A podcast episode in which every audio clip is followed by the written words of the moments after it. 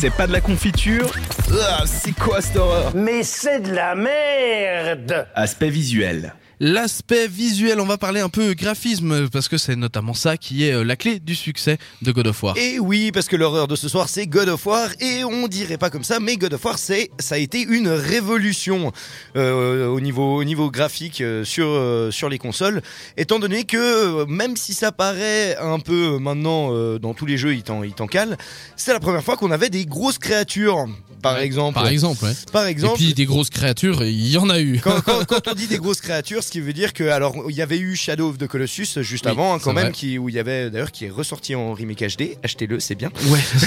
si vous y avez pas joué, euh, jouez. Ouais, ouais, jouer, c'est Voilà. excellent. Mais voilà, euh, c'est c'est un peu euh, ça a été un peu le précurseur justement des énormes créatures et tout bonnement lorsqu'il y avait les démos techniques puisqu'à l'époque c'était des démos techniques Ouais, qui étaient distribuées dans euh, PlayStation Magazine ou ce genre de choses. J'ai ton petit CD. Exactement. Et ben, euh, la première fois où on doit combattre l'hydre dans le premier, et ben, euh, dès qu'on se retrouve face à l'immense tête d'hydre et tout, on se dit, mon Dieu, mais au niveau de l'action, c'était assez, assez palpitant. Après, euh, bien sûr, ils ont toujours fait dans la surenchère, ce qui fait qu'au fil des, au fil des jeux, ils sont allés de plus en plus loin, jusque dans le 3 où il y a, il y a un passage qui est assez ouf, où on grimpe sur le titan euh, Chronos, qui essaye de nous, qui, qui essaye de nous buter, et vraiment, euh, à l'échelle, on fait même pas la taille euh, de d'un de ses cils. Donc c'est c'est quand même euh, exceptionnel. Ça, ça a mis déjà au goût du jour cette, cette immensité. Et cette immensité, on la retrouve ben, bien évidemment dans les monstres, mais aussi dans les décors. Et euh, pour ça, euh, il y a une, un procédé qui était beaucoup utilisé. C'est au final utiliser une caméra fixe lors de longs trajets. Par exemple, je pense dans le premier dans le premier opus, euh, il faut aller au temple de Pandore, et euh, pour cela, il y a un énorme pont suspendu. Et justement, là où normalement la caméra nous suit dans tout, durant tout le long de, de ce pont, ils ont décidé d'utiliser une caméra fixe, ce qui veut dire qu'au final, la caméra se fixe et notre personnage continue à, à avancer jusqu'à ce que ce soit juste un point au loin. Mais on continue à jouer, mais on voit justement l'immensité du décor par rapport à Kratos qui lui est vraiment minuscule et qui pourtant ben, euh, deviendra dieu de la guerre, donc deviendra aussi euh, gi- gigantesque. Quoi. D'ailleurs, euh, d'ailleurs, cette immensité, on, on la retrouve, on la retrouve dans tous les boss par la suite. Typiquement, dans le 2, on commence, c'est le colosse de Rhodes qu'on affronte, qui est euh, juste aussi euh, gigantesque. Donc, ça fait un peu la marque, la marque de fabrique. Et euh, au niveau de l'aspect visuel, ce qui est, ce qui est assez génial, c'est aussi la réinterprétation qu'ils ont pu faire des mythes grecs. Ouais. Puisque bien évidemment, on affronte ben, des minotaures, des cyclopes, euh, ou ce, ben, ce, tout le bestiaire un peu de la mythologie grecque. Oui, Mais- et puis il y a de quoi faire. Mais voilà, mais au niveau, au niveau du design, rien qu'au niveau des dieux, euh, je pense euh, principalement à Hadès qu'on affronte dans le dans le 3. Au lieu d'en faire euh, justement euh, juste un, un espèce de juste un espèce de gars avec des flammes sur la tête comme dans Hercule, ce genre de choses, ils ont vraiment décidé d'en faire une une brute de violence qui est vraiment carbonisée avec un espèce d'énorme masque où on ne voit pas son visage, euh, qui a deux crochets qui permettent d'arracher les âmes. Mhm. Donc il y a, y a quand même une, on va dire, une réinterprétation de la mythologie et euh, ça a été des, des années et des années de boulot pour les caractères designers.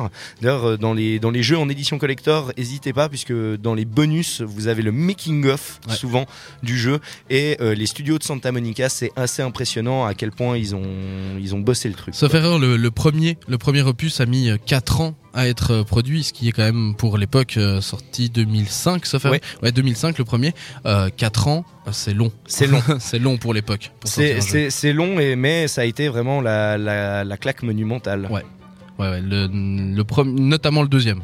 Le, Ouais, crois alors, que alors, que rien, rien que dans le 3, non, c'est surtout le troisième. le tro- ouais, le troisième, le premier boss qu'on affronte, c'est Poséidon sur son char, mais au Mhm. début on sait pas, on a juste des espèces de têtes de cheval qui nous affrontent, jusqu'à un moment arrivé face à cet énorme boss sur son char et, et tout. Ben il faut savoir que rien que pour animer ce char et, euh, et ce boss, ils ont mis je sais plus combien de, de, de temps à le, à le bosser. Ils avaient pensé à un truc un peu plus crab ou- et tout. Il y a eu énormément de dessins, de design, etc. Et euh, Ah, les gars, ils y sont allés à fond, quoi. et ça reste une des rencontres de boss les plus impressionnantes du jeu vidéo encore à l'heure actuelle où euh, dès qu'on se retrouve face au truc on se dit eh merde Ouais. Et puis, ben, t'as parlé de justement de, de- de- du graphisme, cette, cette notion justement de la caméra qui restait bloquée dans, dans, Mhm. dans les premiers. Euh, là, on, on change un petit peu hein, avec le dernier. avec le dernier ouais on passe à une caméra à l'épaule donc euh, Ouais. ce qu'ils appellent du de la vue en 2,3 où en fait on est ouais caméra caméra à l'épaule en fait un peu en arrière, comme ça. Voilà, ce qui va changer, ce qui va changer pas mal de choses. Puis c'est vrai que ben on va moins avoir cet aspect de grandeur. Peut-être, on est plus proche de l'action aussi, Mhm. euh, ce qui fait qu'on va avoir peut-être moins d'ennemis aussi, de masse d'ennemis ou ce genre de choses. Moi, en tout cas, je n'y ai pas encore joué, mais en tout cas, j'ai Ouais. très hâte. Pareil, exactement. Quelque chose à rajouter encore? Euh, jouez-y, c'est très bien. Voilà. Non, non. Alors euh, oui, pour euh, pour dire une chose, c'est qu'il a, on a, ça a pas été dit, mais il y a deux opus qui sont sortis sur PSP, Oui, qui sont euh, God of War Chains of Olympus et God of War Ghost of Sparta.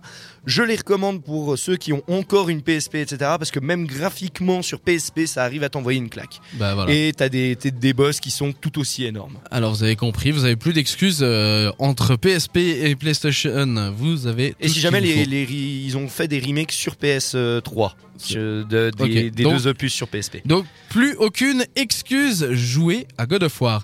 La pop culture, moins t'en as, plus tu l'étales.